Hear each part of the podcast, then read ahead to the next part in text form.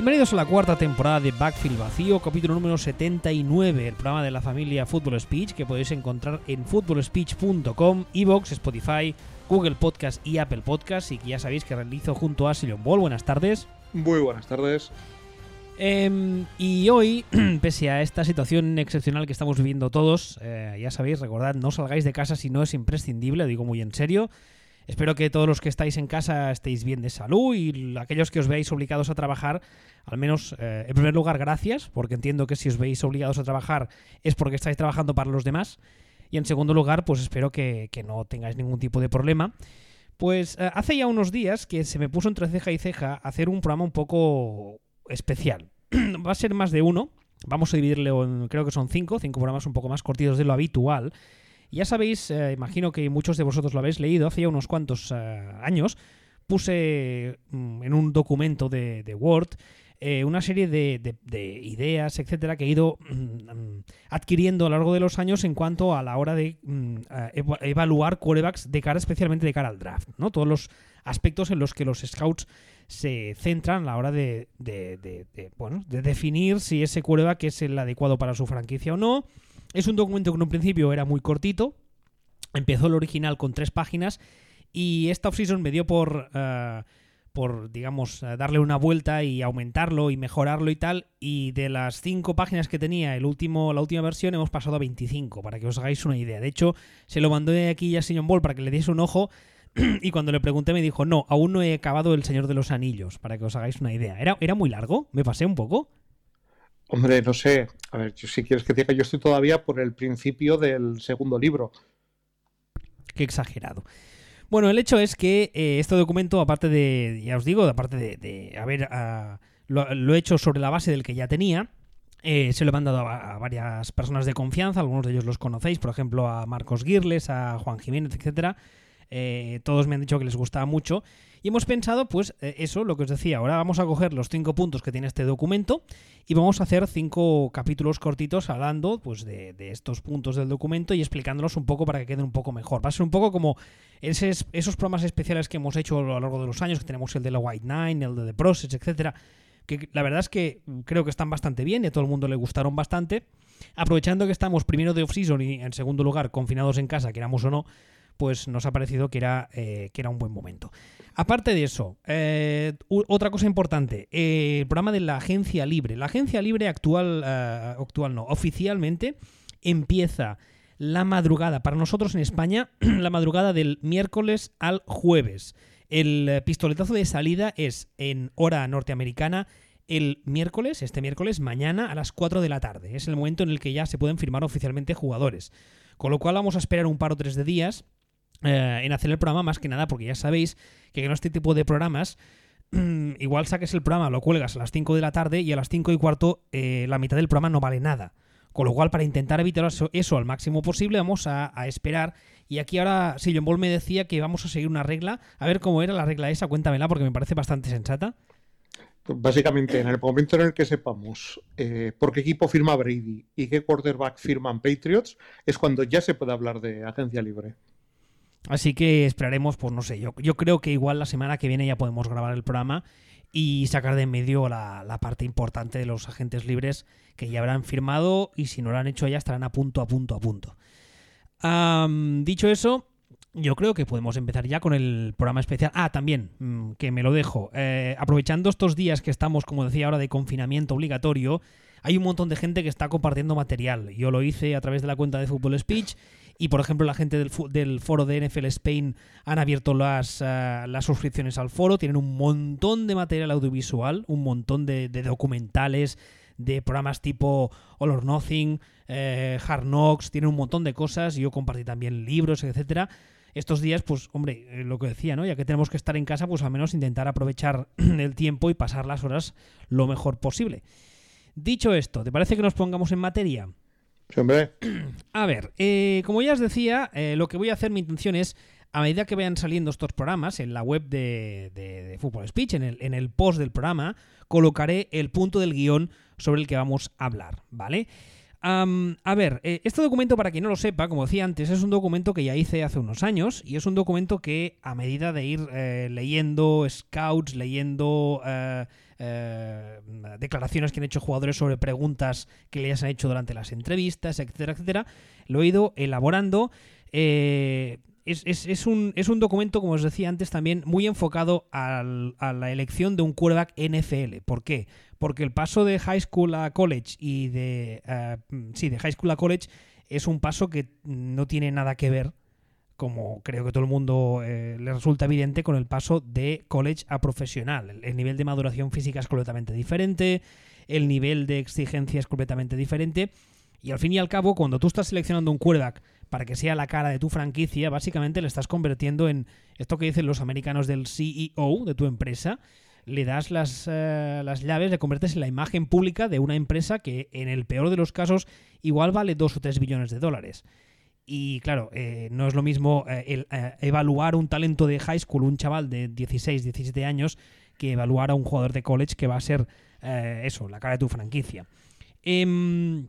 El primer punto del guion habla de las intangibles de la personalidad del jugador y del entorno a ver, el primer punto, el 1.1.1, porque esto eh, lo he hecho, ya lo veréis. Cuando termine la serie esta especial de programas, colgaré el documento entero, ya insisto, es bastante largo. El primer punto, ¿en qué universidad ha jugado? ¿A qué nivel de competencia se ha encontrado y si ha tenido ayuda? Ah, cuando te digo eso, ¿a ti qué te, qué te sugiere? Creo que estás bastante fácil, ¿no? Mm, bueno, o sea, realmente lo que me estás diciendo es que a la hora de juzgar a, a un jugador hay que tener en cuenta como, mm, como bonus o para restar, digamos, lo que sería el valor del jugador, que si ha jugado en una universidad pequeña con rivales de mierda, puede haber parecido el dios del fútbol americano cuando en realidad solamente era el menos malo, básicamente. Exactamente, básicamente es eso con la, con la, digamos que con los cambios que ha habido en la NFL en los últimos, especialmente en los últimos 10 años, eh, con la proliferación de los conceptos de las ofensivas tipo spread, ofensivas más abiertas, especialmente eh, con esta, eh, esta nueva clase de quarterbacks que son mucho más móviles que antaño, hay una serie de sistemas de college que ahora están un poco, digamos, mejor vistos. Pero hace no tantos años, cuando tú echabas la vista atrás, cuando un quarterback te venía de ciertos sistemas, se solía utilizar una expresión que a mí toda la vida me ha parecido una soberana soplapollez, que es la de quarterback de sistema. Que básicamente lo que venía a decir el scout de turno es que ese quarterback había tenido eh, muy buenos números o había tenido una gran actuación individual porque jugaba en un sistema que le era, eh, que le era propicio. Una, pregunta. Dime. Pero en, realidad no todos los quarterbacks son quarterbacks de sistema. Exactamente. Exactamente. Todos lo son. ¿Por qué? Porque si tú tienes a Peyton Manning, que todos sabemos que incluso en el momento eh, de, momento álgido físico de su carrera no era el tipo más móvil del mundo, no le vas a poner a jugar una option offense corriendo con el quarterback. Eso es bastante evidente.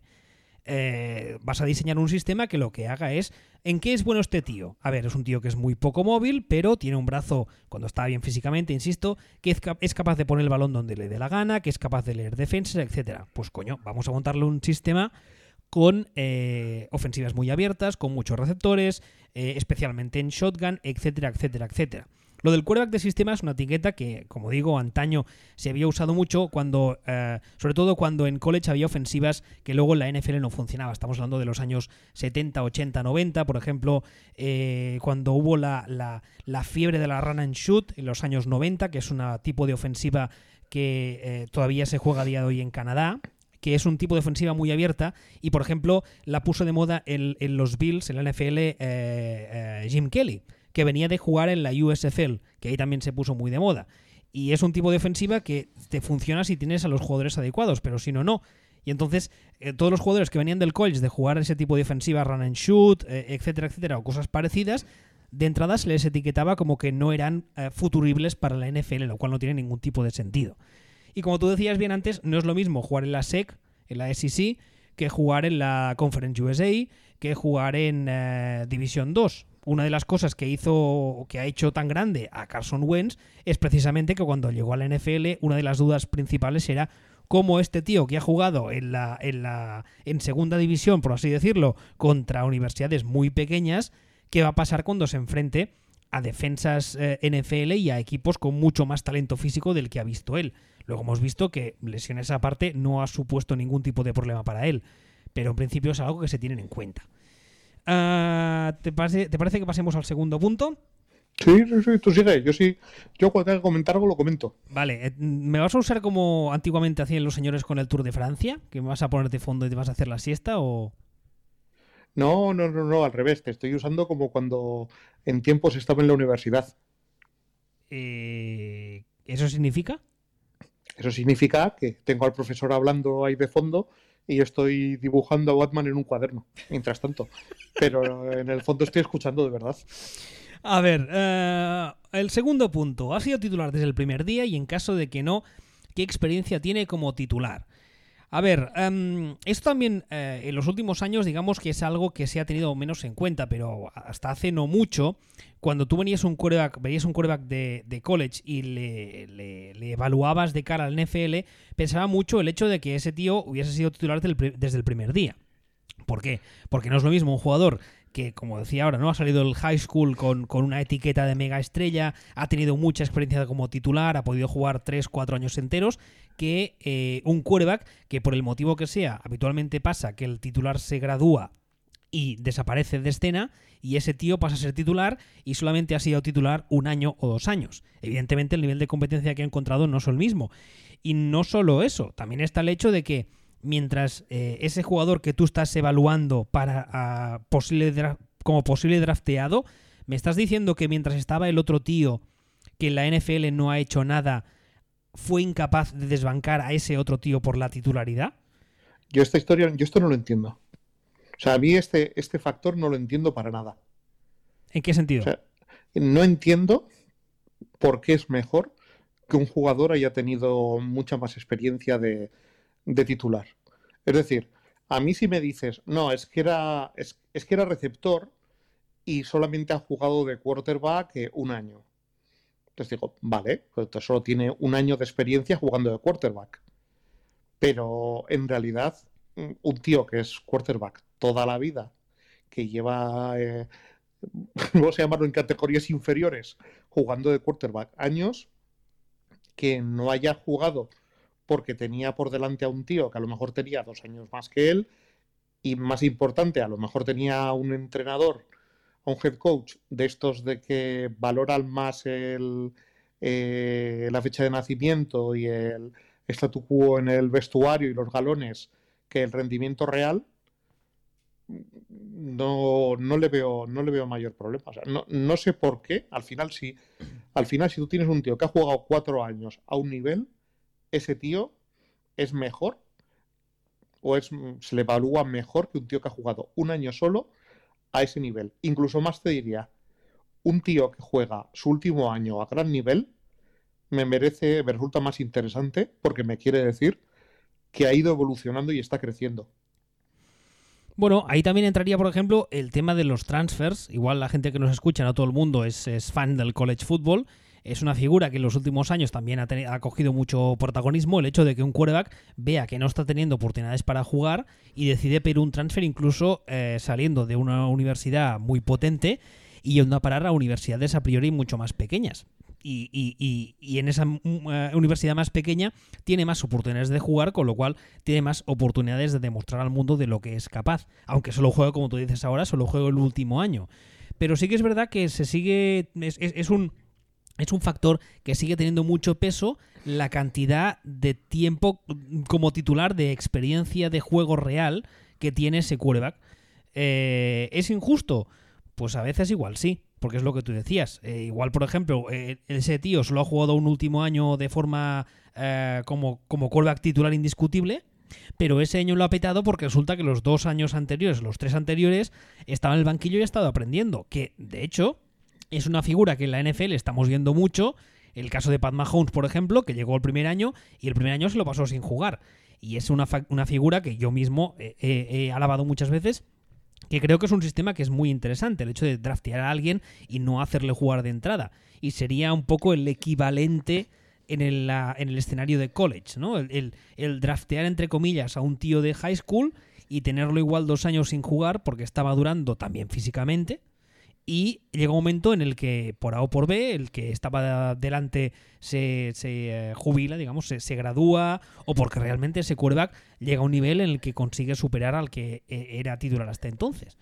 Pero sí. y, anda, y anda que no está la historia llena de tíos que lo han petado como quarterback a nivel universitario, incluso gente que ha ganado el Heisman y que ahora mismo, 10 años después, están vendiendo coches usados en, en Reno, Nevada, mientras que el suplente que tenían, pues eh, lo acabó petando en la NFL.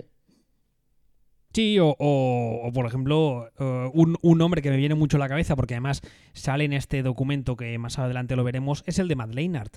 Matt Leinart sale de USC habiendo ganado todo lo ganable a nivel eh, colectivo y individual y luego en la NFL, mm, bueno, ahora, ahora no se puede quejar porque creo que está en la Fox, está en la tele con el tema de los partidos, haciendo la retransmisión de los partidos de college, con lo cual aún se ha acabado colocando bien. No es lo que tú decías ahora de acabar vendiendo eh, coches en Reno, Nevada. Pero, pero, sí que es verdad que a priori eh, pintaba como una de las futuras estrellas del NFL y acabó en nada. De hecho, estos días, además, podéis aprovechar para buscarlo porque seguro que está en YouTube, yo lo he visto varias veces. Hay un, eh, hay un documento que explica. Eh, el, punto final del documento, del, documental, es el partido entre Texas y USC. Esa gran final que enfrentó al, a la USC de Leinart de, Reggie Bush con eh, la Texas de Vince Young y, explica, una de las partes del, documental explica eh, todo, el proceso posterior en el que Leinart y, y Young llegan al NFL, que en principio lo van a petar y van a ser los, los próximos eh, Brady Manning, y al cabo como de 4 o 5 años estaban los dos fuera de la liga. Es muy curioso.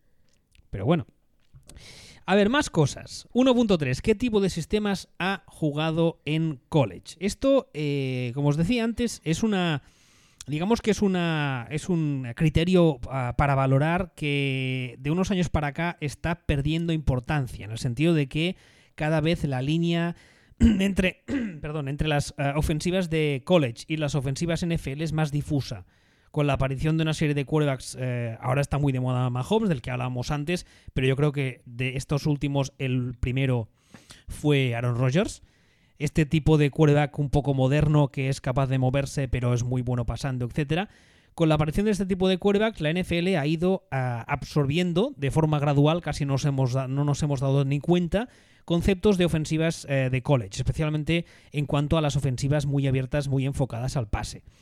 Pero sí que es verdad que si tú tienes un quarterback que en la universidad básicamente lo único que ha hecho ha sido dar handoff y mm, pases cortos, etcétera, y tú tienes un equipo que juega mucho en vertical, con muchos receptores y tal, hombre, draftearle quizá no es la mejor idea. En este caso concreto, del, del ejemplo que estoy poniendo ahora, me viene a la cabeza el caso de Andy Dalton. Cuando Andy Dalton sale de TCU, se dice de él que es un game manager que es un game manager que, bueno, que, no es excesivamente malo, pero que también, tampoco le puedes pedir que te lleve él solo una ofensiva.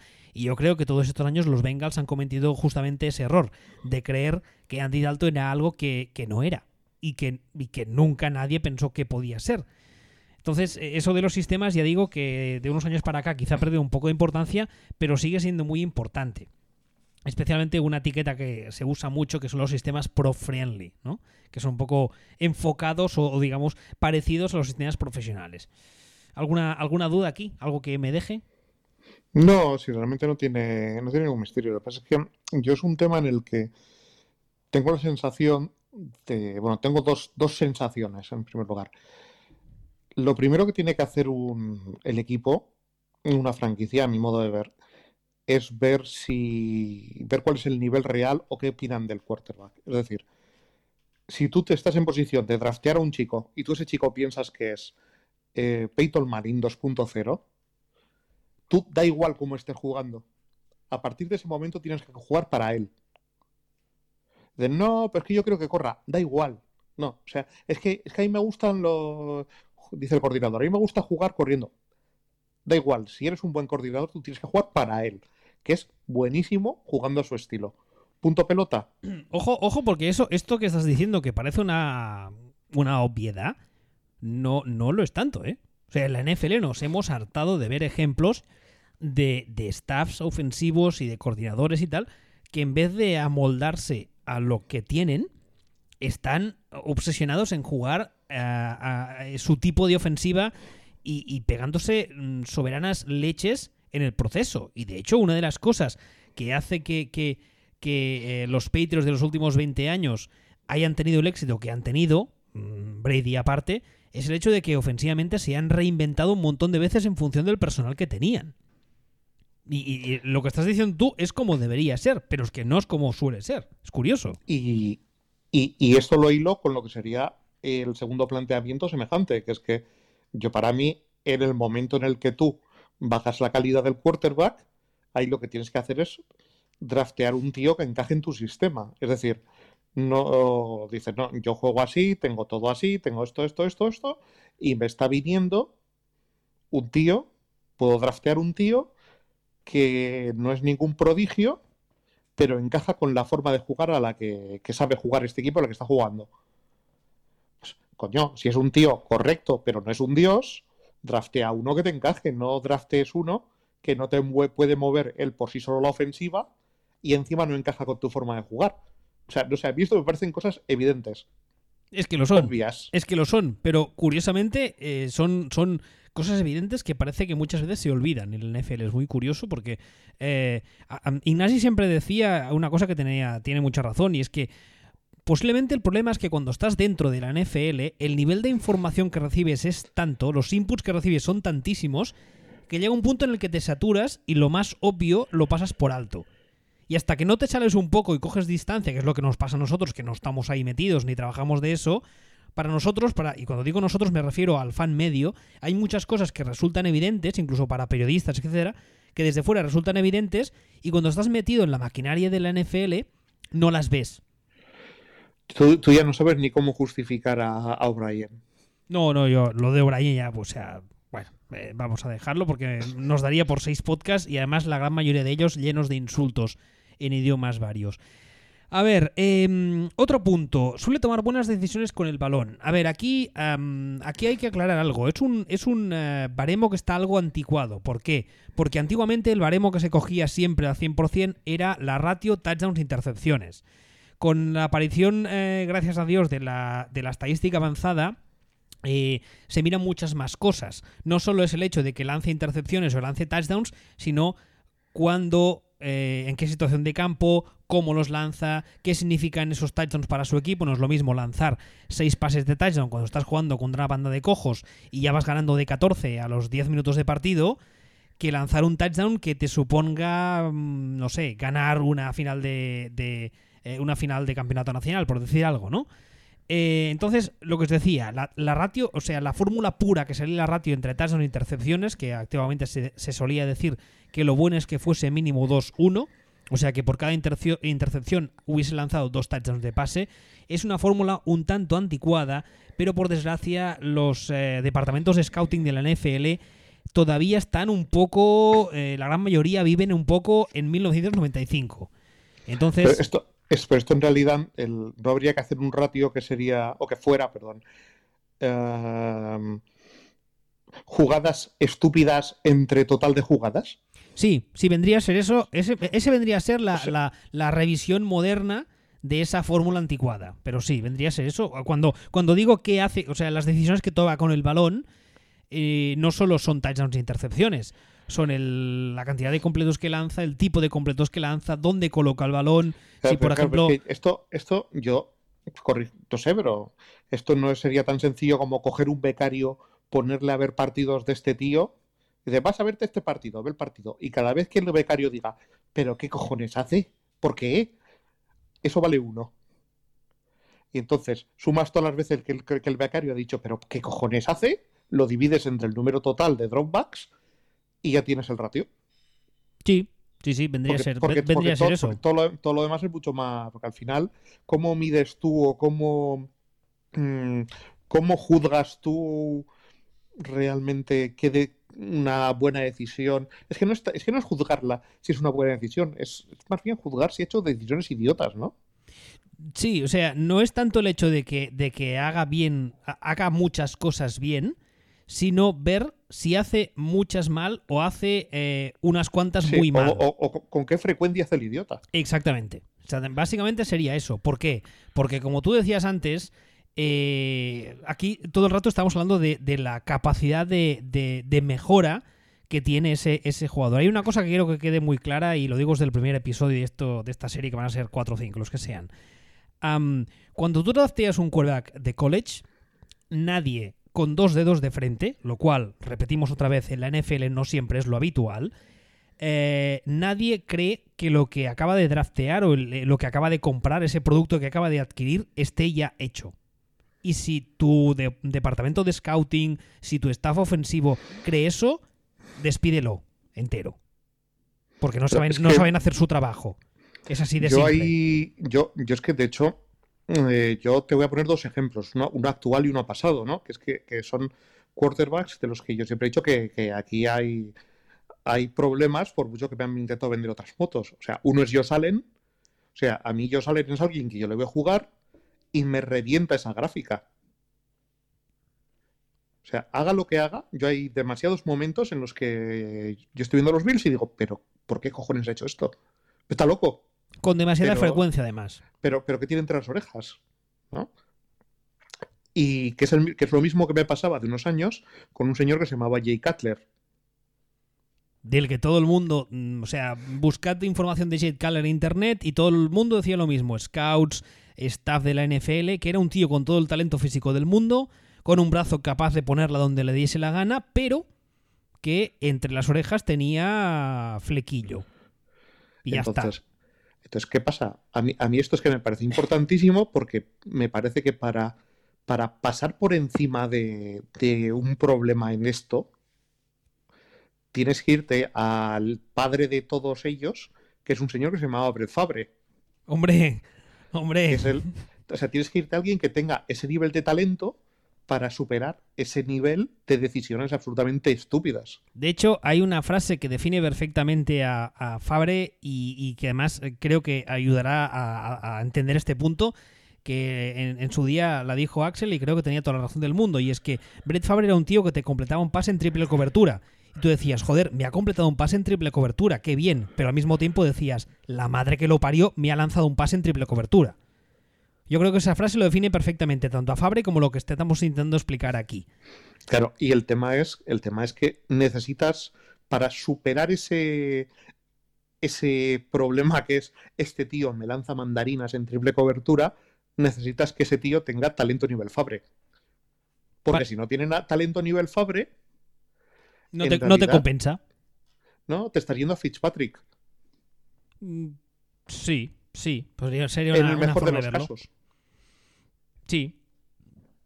Que, y, además, y además, eh, perdona, y además en muchos casos sin el componente profesionalidad, etcétera, que tiene Fitzpatrick. Porque una cosa que siempre se ha dicho de Fitzpatrick es que es un tío que hace, que hace vestuario, que es un tío que es un, es un profesional, que no da, no da por culo, que, que ayuda a quien tenga que ayudar, etcétera. Si encima drafteas a un chaval joven que te hace todas esas locuras, pero además es un cabra loca, pues, pues la hemos liado, ¿eh? No, por eso digo, o sea, es que Fitzpatrick lo he puesto como ejemplo de, eh, de si no encuentras un tío que tenga el nivel de talento de Fabre, tu best case escenario, o sea, lo mejor que te puede pasar es, conseguir a Fitzpatrick. Y Fitzpatrick es, eh, es un tío entrañable, pero tú no puedes ganar una Super Bowl con Fitzpatrick. Vale, más cosas y ligadas un poco con lo que veníamos diciendo ahora. El 1.1.5 eh, es capaz de, de, procesar mucha información y con qué velocidad. Aquí básicamente lo que se mira es qué tipo de playbook o qué tipo de ofensiva jugaba ese quarterback. Si tenía muchas variaciones en formaciones, si tenía muchos paquetes distintos, si utilizaba la no huddle y audibles, con qué frecuencia, etcétera, porque hay muchos quarterbacks que llegan de college a la NFL con unas estadísticas del copón, habiendo ganado un montón de partidos, pero luego miras sus ofensivas un poco con detalle y te das cuenta de que jugaban con dos formaciones y, tres variaciones. Estoy exagerando, pero ya me entendéis. Una, pregunta. ¿Esto, ¿Esto realmente, esto no es algo que últimamente puede haber menguado su importancia? Es decir, eh, viendo en los últimos años a Son McVeigh jugar al Madden con Goff como si fuera su, su muñequito, y leyéndole las, las formaciones y Mahomes diciendo yo en realidad no sé leer no sé leer defensas. A ver, es que me estás cogiendo dos ejemplos un poco, un poco eh, que se salen de la norma por dos motivos completamente diferentes. El primero, en el caso de Mahomes, es un tipo que tiene todo el talento físico del mundo. Todo. Eh, lo has metido en una ofensiva que es muy abierta y además con un montón de skill players que le van a la perfección. Y en el caso de Goff, el problema es que cuando eh, el que falla, digamos, es la. Esta, esta, esta. No chuleta, no me sale la palabra. Esta. Lo que te pones cuando vas cojo y ya no operado de un pie. La, muleta. Cuando le falla la muleta, que es McVeigh, uh, pues Goff sufre. Sufre, claro. Sí. Entonces, eh, si de entrada, cuando tú drafteas a un quarterback de la universidad ya ves que no ha sido capaz de procesar mucha información a nivel de ofensiva, tiene una ofensiva un poco simple, tenemos un problema. Porque puede significar dos cosas. Primero, que no le han pedido más y que el tío, pues como no, lo pedía, no le pedían más, ya, ya, le iba bien, lo cual igual tienes un problema de conformismo, nunca es bueno con un quarterback. Y en segundo lugar, tienes un problema de que igual no le pedían más porque no podía darte más. Y claro, eso cuando juegas contra defensas de chavales está muy bien. Pero cuando juegas contra defensas de señores que son profesionales de esto y que se dedican 23 horas al día a estudiar uh, tapes si les da la gana, vas a tener muchos problemas. Y de hecho, hemos visto casos en la NFL de quarterbacks que cuando su staff intentaba poner una marcha más, el quarterback era incapaz de seguir el ritmo y se la pegaba. Pues eso vendría a ser eso, intentar eh, evitar a priori, lo cual es complicado, intentar leer las señales que te puedan decir si cuando mm, pase eso, ese chaval se la va a pegar o no. Es complicado, soy consciente, pero de entrada eh, el indicativo más, más, fácil es ese. Si ofensivo, su ofensiva en college era muy básica, sospecha. Y más, y más actualmente. No estamos hablando de ofensivas de los años 70-80, estamos hablando de que actualmente el fútbol eh, ofensivo moderno es complicado, es con muchas variaciones, etcétera, etcétera. Más cosas. 1.1.6. Eh, Soporta bien la presión dentro del campo y fuera de él. A ver, aquí, eh, por ejemplo, hay, un, hay una estadística que la NFL tiene mucha, mucho peso, que es el tema del, clutch quarterback, ¿no? De, la, de, los, eh, de los drive ganadores, ese tipo de cosas. bueno, básicamente sería partiendo de esa base, si se ha visto muchas veces por detrás en el marcador, si ha sido capaz de remontar muchos partidos, Ah, si por el motivo que sea imaginamos que su equipo ha tenido muchas lesiones y él ha sido capaz de seguir tirando del carro, ese tipo de cosas que son eh, aspectos que a priori parecen muy tontos, pero luego nos dicen mucho de la personalidad de ese quarterback. Porque claro, eh, tú le drafteas, imagínate que le drafteas en la situación ideal, pick 1 del draft, y vas a darle todo el dinero del mundo para que sea la cara de tu franquicia. Muy bien, resulta que cuando a la primera de turno eh, en tu equipo eh, te falta un receptor y tu quarterback mm, se pierde y es incapaz de, lidiar con la presión que eso supone. Ahí tienes un problema. Entonces eh, hay, que ver mm, de, dónde viene. Por cierto, hemos mejorado tanto la calidad de audio que ahora te oigo hasta, hasta, hasta, vamos, respirar no, te oigo hasta pensar, Darth Vader. Oh, qué bien. Es como si estuvieras hablando con un pervertido. Eh, bueno, yo no, lo enfocaba en ese, en ese sentido, pero, pero vale. Un poco, creepy, quizá, pero vale. algo que añadir sobre este punto, la verdad es que no hay mucho más que añadir, ¿verdad? Queda bastante claro, creo. Hombre, yo esto lo hilaría con los con, con en qué universidad ha jugado el quarterback. Es decir, cuanto más grande sea la universidad, más presión ha tenido. Evidentemente, evidentemente. no, es lo mismo jugar en, eh, de, titular en, un programa de estos históricos que hacerlo en Kikamonga State. Entonces, claro, un, jugador que haya, que haya estado en una universidad pequeña realmente no sabes, eh, no tienes forma de saber cómo va a reaccionar cuando lo plantes de quarterback de los Cowboys. Además, ha sido a escoger el, escenario sí, ideal. a escoger el puñetero, sí. Sí, sí. Vale, aquí hay una serie de aspectos, ahora dentro del guion ya lo veréis cuando lo leáis, es el 1.2, y es que viene una serie de aspectos que en su día cuando saqué la primera versión de este documento mucha gente me dijo, ¿qué, hace este tío preguntando estas cosas, hablando de estas cosas? Hay una película que no sé por qué la gente no parece no gustarle, a mí la verdad es que me pareció bastante interesante que se llama Draft Day de Kevin Costner, que en esa película, para quien no lo haya visto, Kevin Costner es el general manager de los Cleveland Browns y esto del proceso de los días previos al draft, etcétera. Hay una escena muy curiosa en la que eh, Kevin Costner habla con un, eh, con un eh, detective privado que tiene el club a sueldo y este detective privado le cuenta unas cosas, no os contaré la película por si no lo habéis visto, le cuenta una serie de cosas de su posible futurible quarterback. Eso que parece una película y parece Hollywood y parece una flipada, tenéis que tener en cuenta de que en la NFL, en la realidad, los equipos tienen equipos enteros de gente dedicados a eh, estudiar a los quarterbacks. Y cuando digo estudiar no me refiero al tape, no me refiero a sus habilidades atléticas, me refiero a todo lo demás. Todo lo demás. Por ejemplo, eh, primer punto, viene de un entorno familiar estable. ¿Quién conforma su entorno familiar? En caso de que sus progenitores no estén juntos, ¿a qué se debe? ¿Con quién vive o vivía? ¿Cómo es la relación con el otro progenitor? Por ejemplo, hay un caso, eh, en este caso no es un quarterback, es un running back, pero siempre me acuerdo de lo mismo. Adrian Peterson cuando está en Oklahoma, ¿vale? Adrian Peterson está en Oklahoma y resulta que el último año de Oklahoma, cuando el chaval apunta a pick de la hostia del draft, reaparece el padre, que resulta que había estado en Chirona no sé cuántos años. Y de repente el padre empieza a meter mano en lo que tiene que hacer el chaval y pretende hacerle de agente extraoficial. Ahí, señores, tenemos un problema muy gordo. Y esto pasa. Y pasa muchas veces. Si además es con tu cuerda que, insisto, pretendes hacerle la cara visible de tu franquicia y darle muchos millones, tienes un problemón de cojones.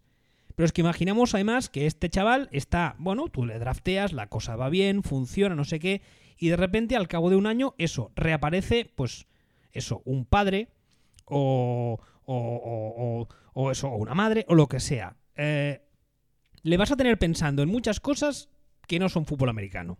Y eso nunca es bueno. Por ejemplo, otros aspectos que parecen una tontería pero no lo son. ¿Cuántas parejas conocidas ha tenido? Tiene pareja estable. Tiene hijos. Hay muchos jugadores, en la historia del NFL hemos visto muchos casos de jugadores que se declaraban elegibles al draft antes de hora porque ya tenían niños. Y digo niños en plural. Tenían un par.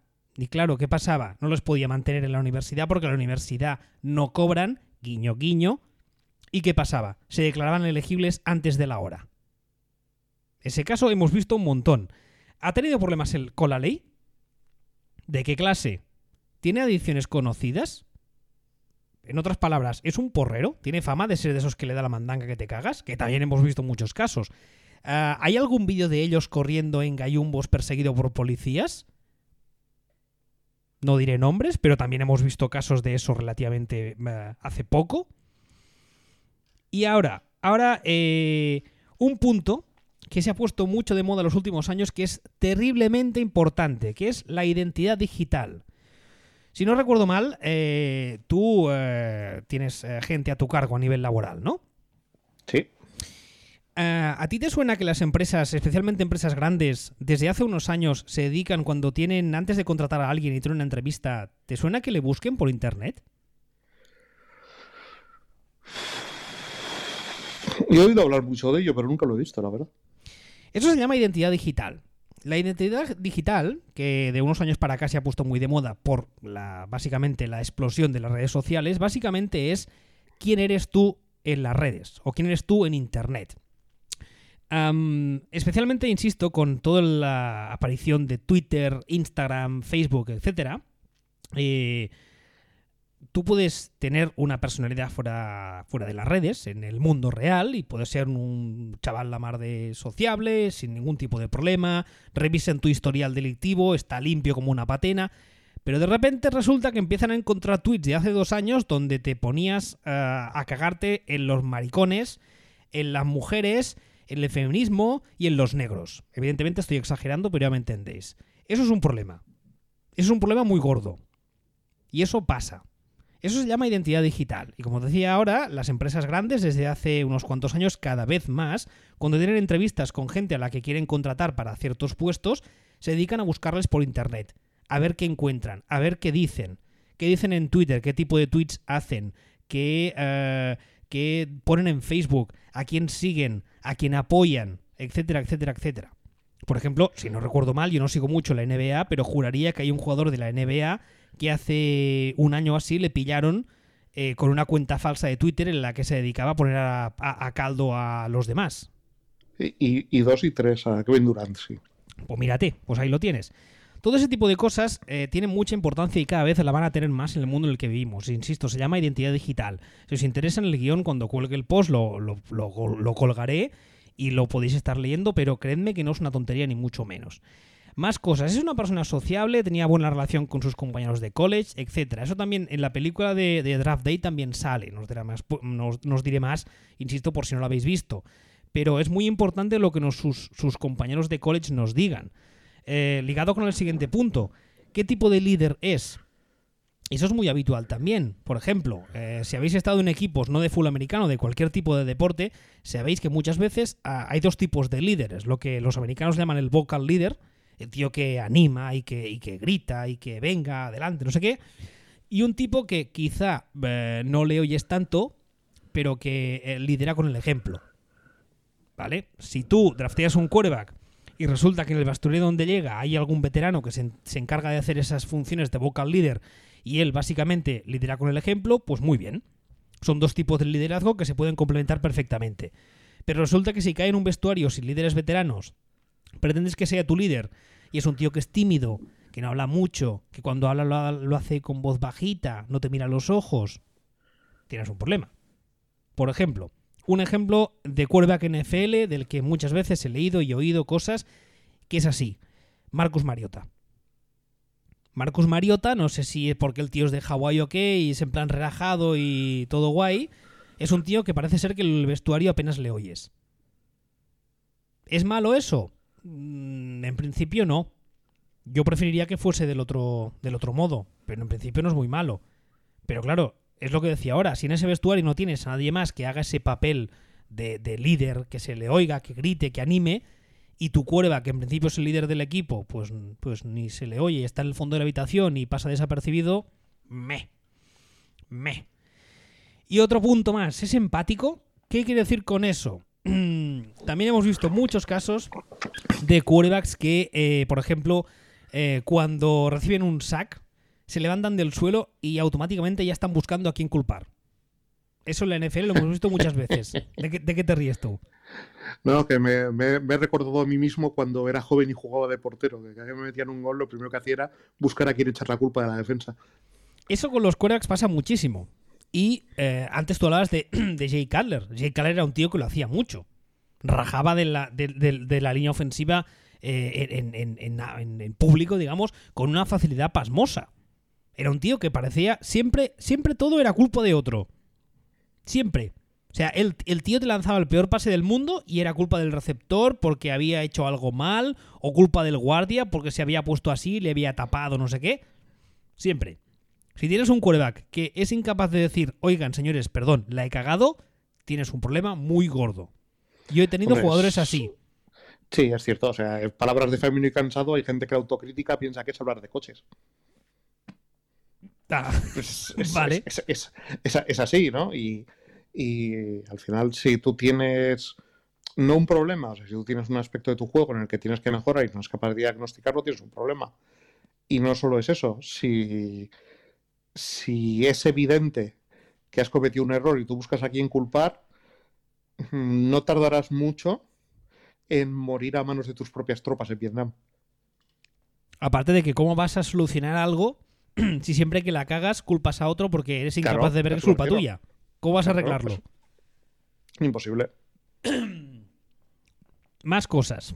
Eh, una vez ha salido de la universidad, ¿se ha graduado? Y si es que sí, ¿en qué carrera? Antes os hablaba de Matt Leinart y os he dicho que más adelante en el guion salía. Os voy a contar una anécdota de Matt, Leinart, perdón, Matt Ryan. Esta anécdota es real, la podéis buscar en internet porque no me la invento. Resulta que el último año en USC, cuando este señor ya lo había ganado absolutamente todo a nivel colectivo e individual, eh, podía haber eh, sido elegible para el draft y había mucha gente que pensaba que lo iba a ser. Y ese señor dijo que quería volver a USC un año más. Resulta que después nos enteramos de que eh, Mike Leinart eh, hizo eso porque, como muchos de estos quarterbacks dicen, le gustaba la vida del college, lo cual suele ser un eufemismo de, fiesta salvaje. Bueno, como os decía, para poder mantenerse un año más en college, eh, este señor hizo una clase los miércoles al año. Cada miércoles, o sea, cada, durante todo el año tuvo clases una hora los miércoles de bailes de salón. Y resulta que lo hizo porque su, en aquel momento pareja, a la que dejó embarazada luego cuando ya no estaban juntos, eh, todavía estaba en college. Con lo cual, dicho en plata y me vais a perdonar, como el señor pretendía estar zumbándosela un año más, dijo, ¿para qué voy a presentarme un año antes en NFL? Si estoy aquí la mar de bien, voy a hacer una hora semanal de bailes de salón y voy a seguir zumbando a esta, jugando en USC de quarterback, que es muy fácil, y a vivir la vida. Claro, eh, cuando tú te enteras de eso, y créedme, los staff NFL ese tipo de información la tienen, yo ese quarterback no lo tocaría ni con un palo. No sé tú. No, ni con un palo. Lo que pasa es que a estas alturas también ya sabemos, yo que sé, que el departamento de obtención de información de, por ejemplo, los Browns lo lleva el inspector Clouseau o lo ha estado llevando durante años, ¿no? Entonces, cuando, para mí, cuando tú dices que los equipos NFL dominan estas cosas, mm, no sé yo, ¿eh? No todos. O sea, No, todavía, globalmente, toda- globalmente sí, pero hay algunos que... hay, hay, hay algunos- muchos equipos que viven todavía en 1983. Por Sí, o ejemplo, sea, hay, hay- hay equipos que, que tienen que preguntar a los jugadores en las entrevistas a ver si sus madres son prostitutas. Exactamente. Exactamente. Eso, eso ha pasado. O si eh, son, son ah, si son ah, homosexuales. Y si les van los tíos. Y cuando el jugador les dice que no, el directivo de turno insiste diciendo, va, tonto, dime la verdad. Algún roce con algún compañero habrás tenido, ¿no? Ese tipo de cosas no las inventamos, son reales, suceden. Por ejemplo, lo de la madre prostituta es, es un, es un hito, o sea, eso es, es- top. Ese, ese año pasó, pasó a, a los anales de la historia. Porque creo que era Jeff Ireland, ¿no? De los Dolphins. Sí, y era, era ¿quién era? El, a, a- ¿Des Bryant pudo ser? Pues no sé si sería de Des Bryant, pues igual sí. Pero el, el directivo de turno insistiendo con que su madre, pues eso, que pues que era prostituta, e insistiendo hasta que el chaval poco menos que le mandó a la mierda. Con motivo, también. Me, me- me perdonaréis, pero claro, si tengo un señor que voy a una entrevista de trabajo y en vez de preguntarme sobre mis eh, logros en el campo, me insiste sobre que mi madre es prostituta, especialmente cuando yo le he dicho, oiga, mire, se equivoca de señor, no soy yo, es que no, y el tío insiste, hombre. Pero bueno. A ver, finalmente para terminar eh, este, esta parte del el primer episodio, hablaremos del entorno. Eh, esto del entorno ya, lo hemos ido tocando todo durante el, el programa, pero básicamente eh, os leería algunas cosas así por encima. Eh, que el entrenador que le escoja sepa moldarse a sus características. Ya hemos visto antes que eso no suele pasar siempre, no tiene por qué. Que tenga un sistema de juego adecuado a las mismas, ¿vale? Que encuentre una staff competente. Esta también no suele ser. Hemos visto cosas muy raras en la NFL y las que veremos. Que la front office del equipo sea capaz de analizar las carencias del mismo y le dote de herramientas necesarias. Eso también es un clásico. Por ejemplo, tú lo has sufrido muchos años con Aaron Rodgers, ¿o me equivoco? Jo. No me, no, no me hagas hablar.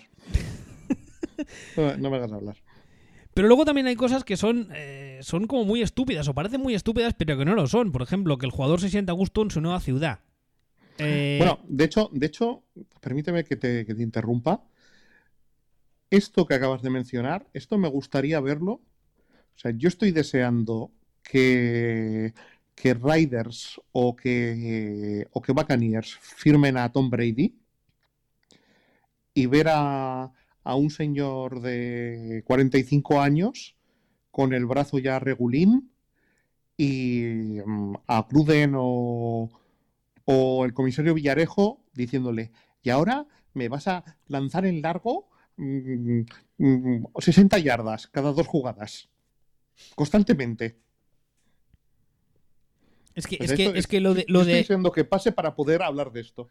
es que lo de que el equipo se adapte al quarterback y no al revés, que tú lo has comentado al inicio del programa, es algo que vemos que pasa muy poco.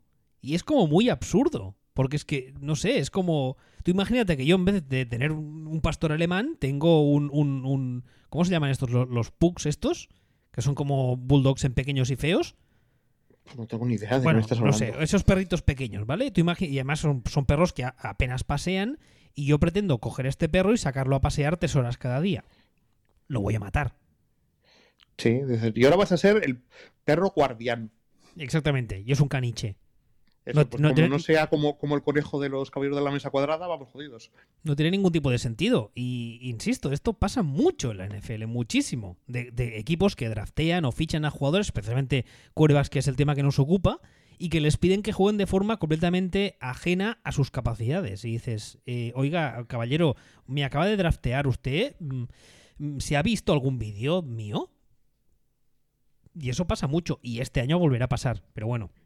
Y respecto a lo que decía ahora de la nueva ciudad, que también puede parecer una chuminada, eh, Philip Rivers, que evidentemente no es novato ni mucho menos, este año anterior, yo creo que todavía le queda algo más en el tanque, y este año ha jugado todo el año extremadamente puteado, y yo creo que ha jugado muchas veces en plan que os den por saco, porque él, desde el primer momento, dijo que él no quería vivir en Los Ángeles y que le puteaba muchísimo que el equipo se moviese a Los Ángeles.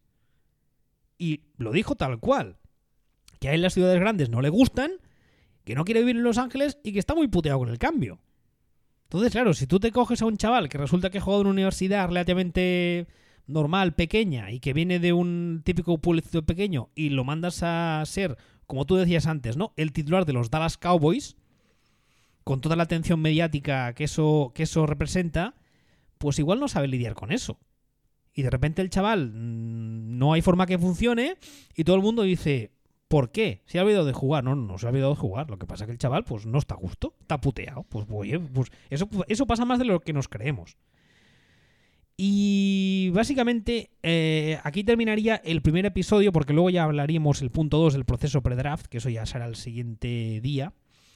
¿Hay alguna cosa que quieras añadir tú de esto que hemos dicho ahora, que eran un poco las, las intangibles, las cosas que no se pueden medir, pero que son muy importantes también? No, realmente no. Ya nos hemos alargado bastante. Sí, sí, sí. Am, como decía, supongo que la semana que viene o así eh, grabaremos el, el programa de la agencia libre. Eh, la segunda parte de este, imagino, también saldrá la semana que viene, ¿no? O a finales de esta, Sí, o tal y- cuando tal- podamos. Sí, tal y como siguen las cosas de momento, que parece que no vayan a cambiar. Recordaros una vez más que es importante, no salgáis de casa si no es imprescindible, porque la cosa está muy mala, ¿eh? No, que no os coja ningún virus de estos chungos. Cuidaos mucho, a los vuestros también. Y mientras tanto, pues eso, aprovechad, tenéis un montón de opciones, como os decía antes, las cuentas de Twitter, de, Twitter que seguís habitualmente, el foro de NFL Spain, yo estoy subiendo también material. Nos podéis seguir a ambos en Twitter. eh, aquí el caballero es arroba sillonball, yo soy arroba la. Y hasta el próximo programa. Hasta luego.